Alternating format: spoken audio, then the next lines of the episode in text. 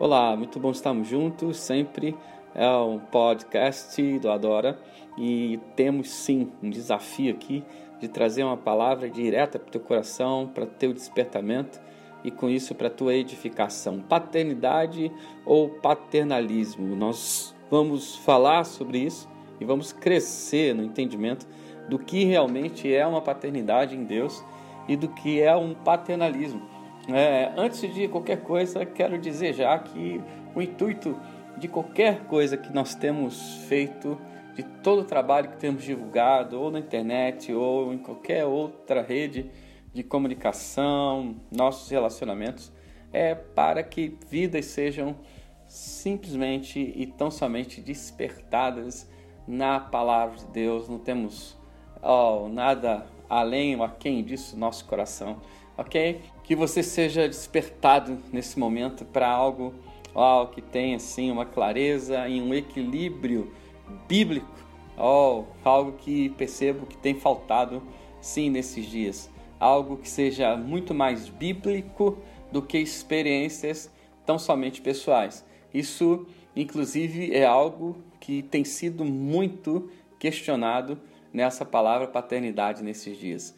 Mas vamos lá, hoje em dia é, onde na verdade já há alguns anos essa palavra paternidade iniciou a ser liberada e falada em muitos lugares.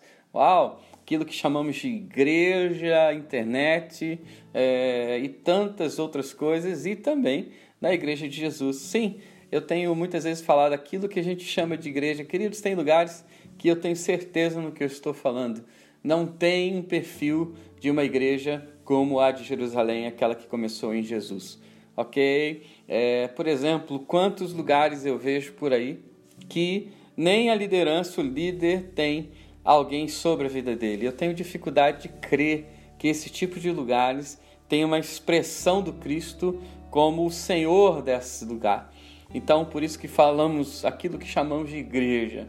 Mas vamos lá, voltando aqui, pessoas que por muitas vezes também se intitulam pai, pai daquele, pai daquela, ou é, aquele que fez, aquele que gerou, aquele que isso, aquilo, aquilo outro. Tantas coisas se falando nesses dias sobre paternidade que, sinceramente, eu tenho me assustado de ver aquilo que é bíblico, aquilo que tem uma realidade em Deus e aquilo também que tenho dificuldade, olhando para a Bíblia, de crer que seja algo em Deus, que está baseado na sã doutrina e na palavra do Senhor, que é viva e é eficaz para as nossas vidas.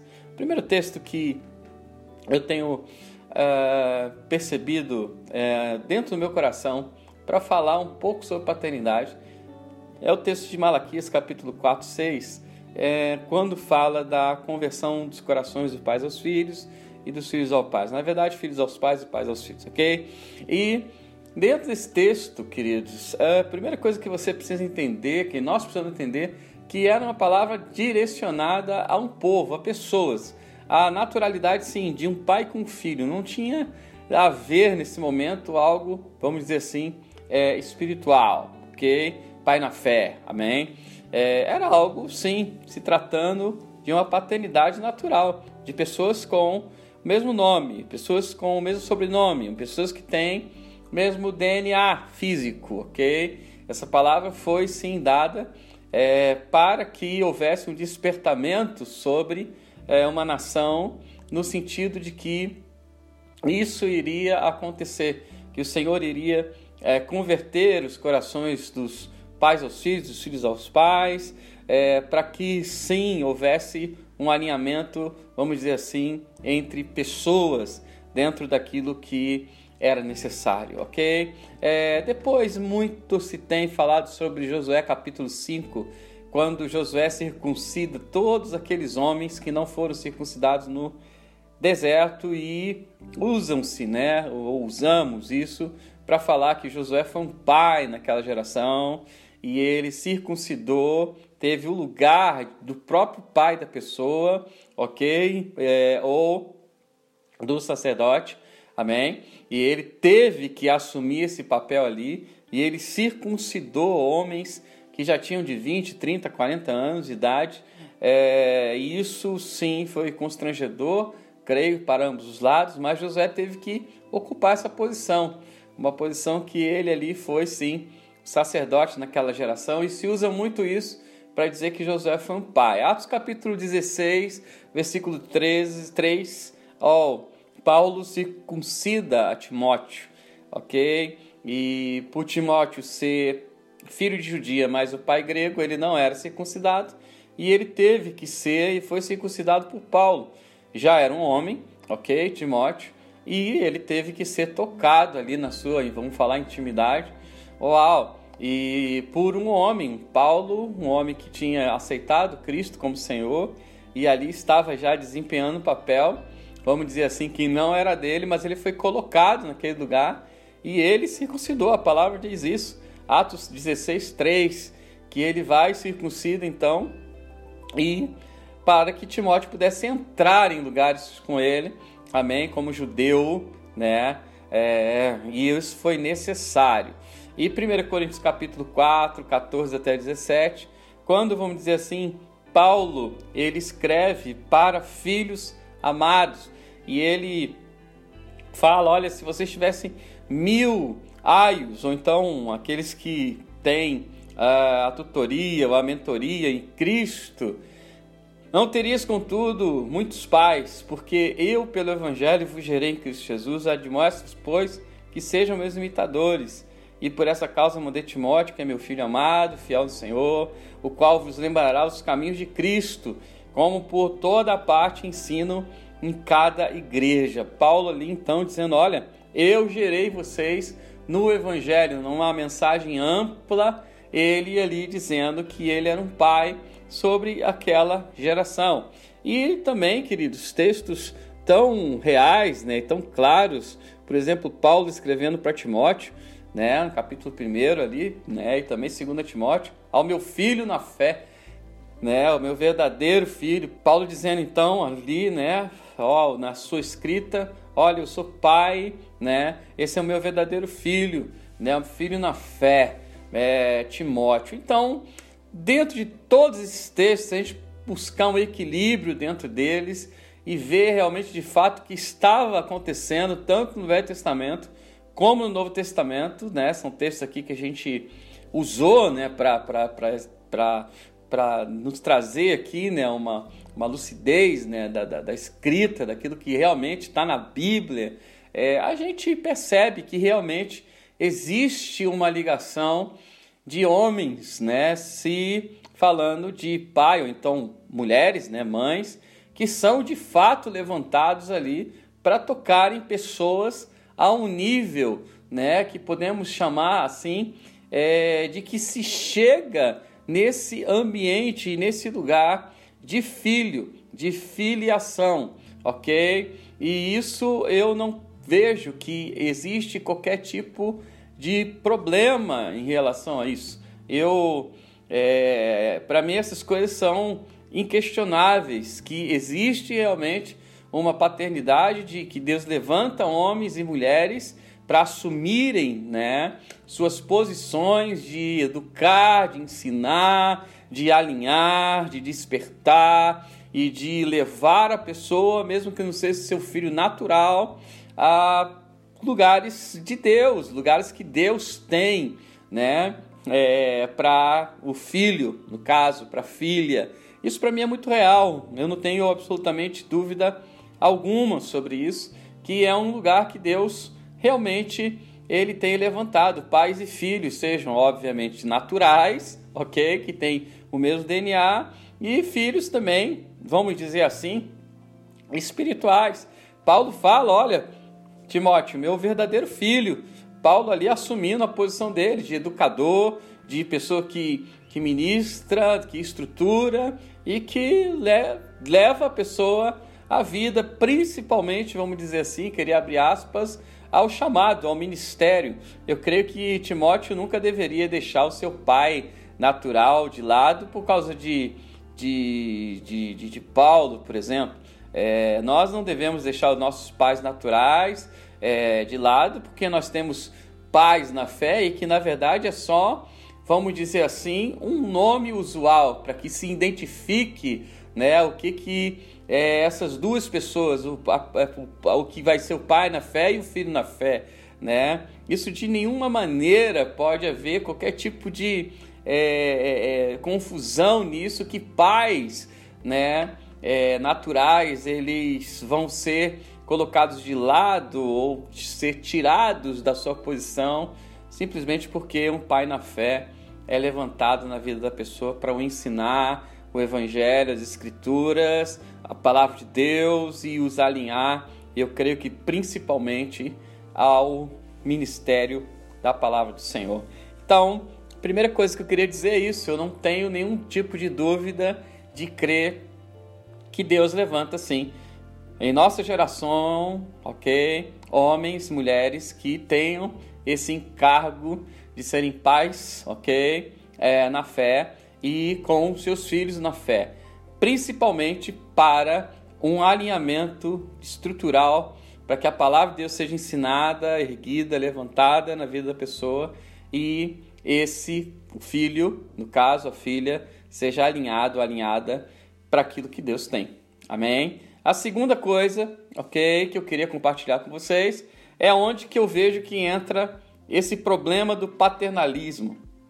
Eu busquei algumas informações e fui fundo sobre essa palavra paternalismo, ok? E é uma palavra realmente, vamos dizer assim, é, chave para entendermos os erros que têm acontecido nesse tempo sobre essa palavra paternalismo, pais e filhos na fé, com essa palavra tão estranha chamada paternalismo.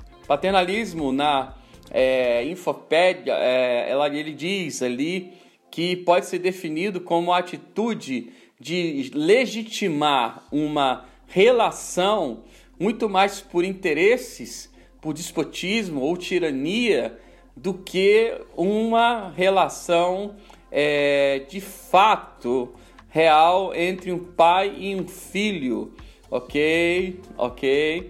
Mas com isso vão haver desigualdades, desigualdades no relacionamento quando há o paternalismo, porque o paternalismo ele busca interesses na sua defesa e o interesse sim é, ele vai gerar algumas coisas. É, primeiro, né, uma fantasia né, nos relacionamentos que, que existe ali entre o pai e o filho, o pai, é, a filha, a mãe e a filha espiritual, e com isso tantos é, devaneios, tanta confusão, desvios que existem, problemas como de que as indiferenças que existem entre esse lugar de paternalismo, onde existem interesses, é, o quanto que vai haver ali é, de opressões, no, no, sentido de que é, a pessoa, no caso filho, vai ficar sempre ali debaixo né, de, de, de de, de uma opressão, de uma é, é, é palavra né, que faça sempre um réu ou uma pessoa que fica ali debaixo de um domínio, é, debaixo de algo que não traz, uh, vamos dizer, preste atenção muito nisso, equilíbrio. Então, eu vi um texto de 1 Reis, capítulo 3, quando aquelas duas mulheres, elas, isso dito por Salomão, elas têm filhos e elas moravam numa mesma casa. E eu creio que paternidade e paternalismo é algo muito parecido, mas existe uh, basicamente duas diferenças que eu queria dizer nesse texto de 1 Reis 3, 16 a 28, que é muito claro a diferença de algo equilibrado em Deus e nas Escrituras e algo que o homem ele deseja e quer fazer pela sua performance, o seu jeito de viver, querer e formar coisas através, no caso, do paternalismo. Essas duas mulheres, então, elas tiveram dois filhos e quando estavam dormindo, uma delas viu que o filho tinha morrido, enquanto a outra dormia, ela foi lá e trocou os filhos e deu o filho morto né, para a mãe que tinha o filho vivo e o filho que da mãe que era é, que tinha ali o filho vivo foi para que perdeu o filho. E quando ela acordou, ela viu que não era o seu filho. É, ela viu que havia sido trocado e elas foram até o rei então e para decidir essa situação, decidir aquilo que está sendo é, que estava acontecendo naquele momento. Queridos, prestem atenção em algo. Eu já ouvi, já preguei, inclusive, da paternidade dessa palavra. Mas existe aí o paternalismo, que é algo que está muito explícito nisso. Então, se falando da mulher que perdeu o filho, existia ali duas com o mesmo direito, vamos dizer assim, materno, ok? Só que uma perdeu o filho.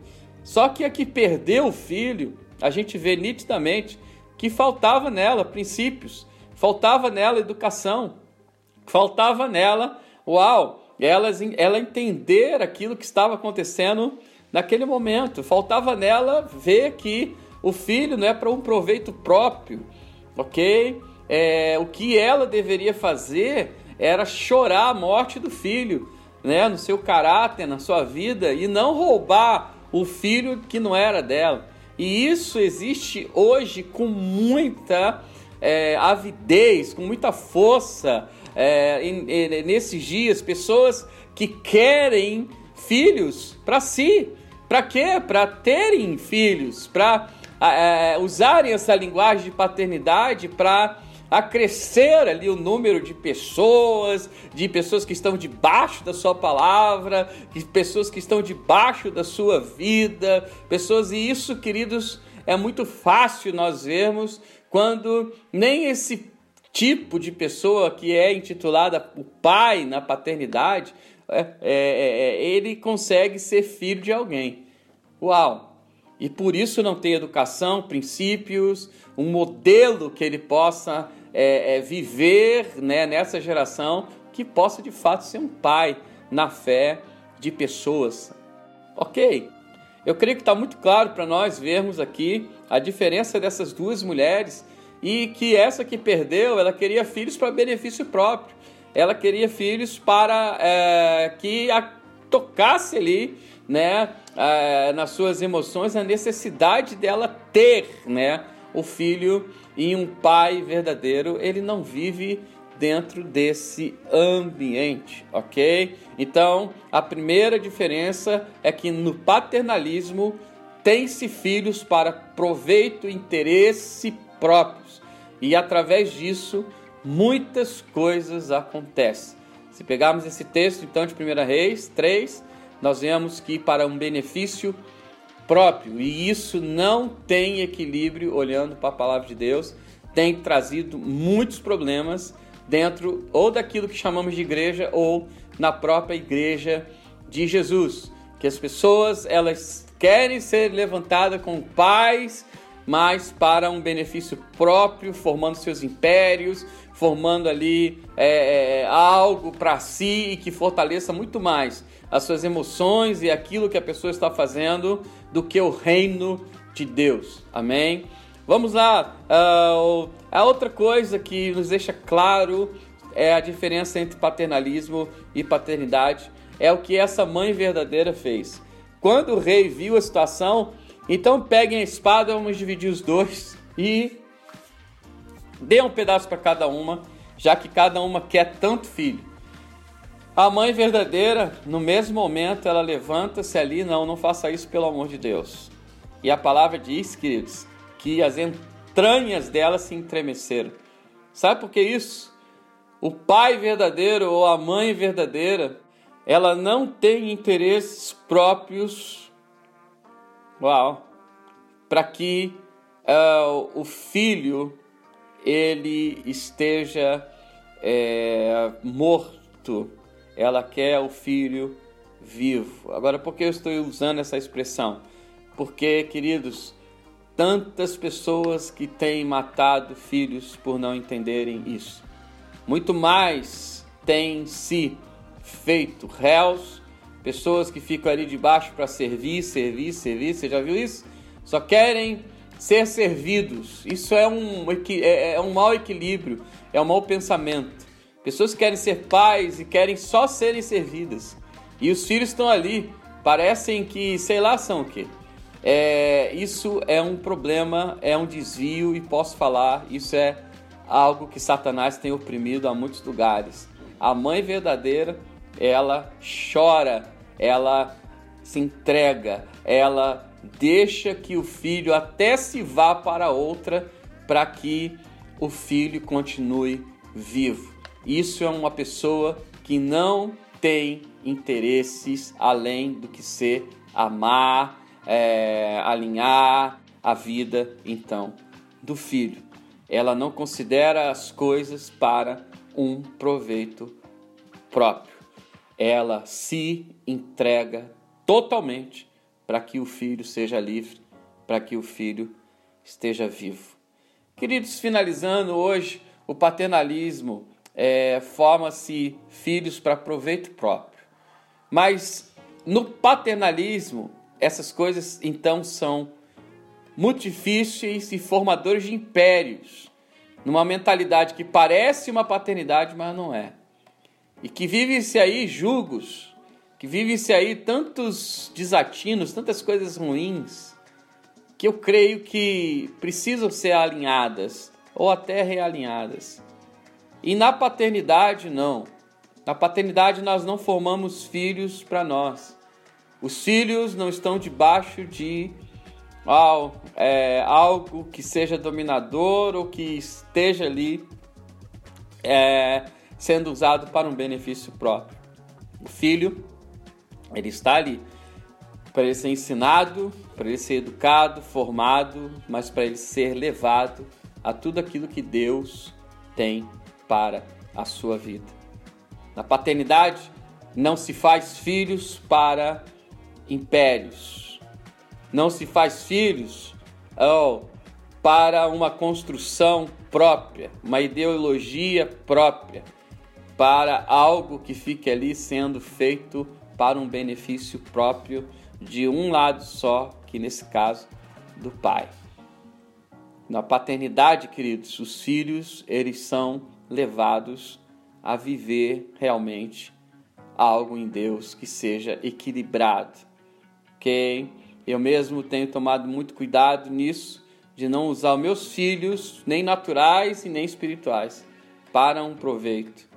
OK? Que eles sejam alinhados no tempo certo para aquilo que está em Deus. Um dia de dia eu estava falando com Fernanda, eu não vou usar minha paternidade natural, meus filhos, tenho quatro, Mateus, Ana, Davi e Natan. Nem para que eu faça muita propaganda disso, que eu sou o pai. Não, queridos. E muito menos os da fé. Nós temos sido chamados para alinharmos no tempo certo Deixará, pois, o homem seu pai, sua mãe, se unirá à sua esposa, e eles formarão uma só carne, e eles vão viver a sua vida. E quando estiverem aqui debaixo da minha casa, obviamente se tem uma estrutura, um ensino, que inclusive está sendo passado para cada um deles. Mas eles são livres para aquilo que Deus tem para a vida deles. E assim também são os da fé sendo educados, formados, ministrados para tudo aquilo que Deus tem nesse tempo, ok? E queria dizer já para vocês, dos nossos próprios episódios, que nós vamos falar um pouco sobre uma paternidade que ela dura, é, vamos dizer assim, ó, até a vinda de Jesus, e uma paternidade que ela não dura, ok?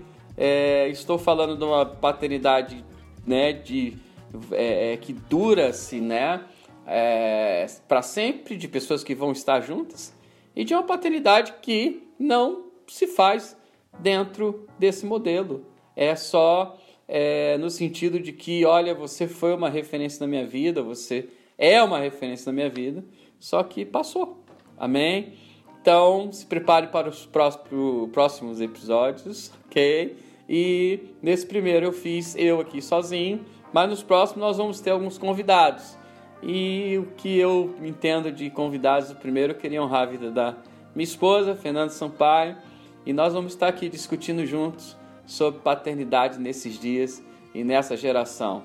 Queridos, diga não ao paternalismo. Sai fora desse lugar. Esse lugar não é de Deus. Esse lugar não faz parte daquilo que Deus tem nesse momento para a tua vida. Deus une pais e filhos na fé, olhando para as Sagradas Escrituras, olhando para Paulo e Timóteo, para que o nome de Deus, o reino do Senhor, fosse edificado, e não para um modelo próprio de circunstâncias próprias e interesses próprios.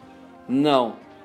Oh, isso não é o modelo de Cristo, não é o modelo de Deus, não é o modelo do Espírito Santo, não é o modelo de Jesus para as nossas vidas.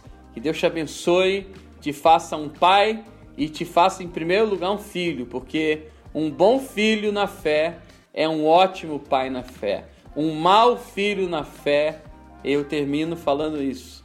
Ele não tem uma estrutura uau para que seja realmente um pai, principalmente na fé. Que Deus te abençoe, te guarde e que você olhe para essa doutrina, estude ela. Aleluia! É muito bom falar contigo. Entre dentro aí da Bíblia, busque a palavra de Deus na sua história e eu tenho certeza que o Senhor te abençoa. Entre na nossa rede social, no site www.adoroficial.com e ali tem informações de tudo aquilo que nós temos vivido nesses dias. Amém? Deus abençoe. Tchau!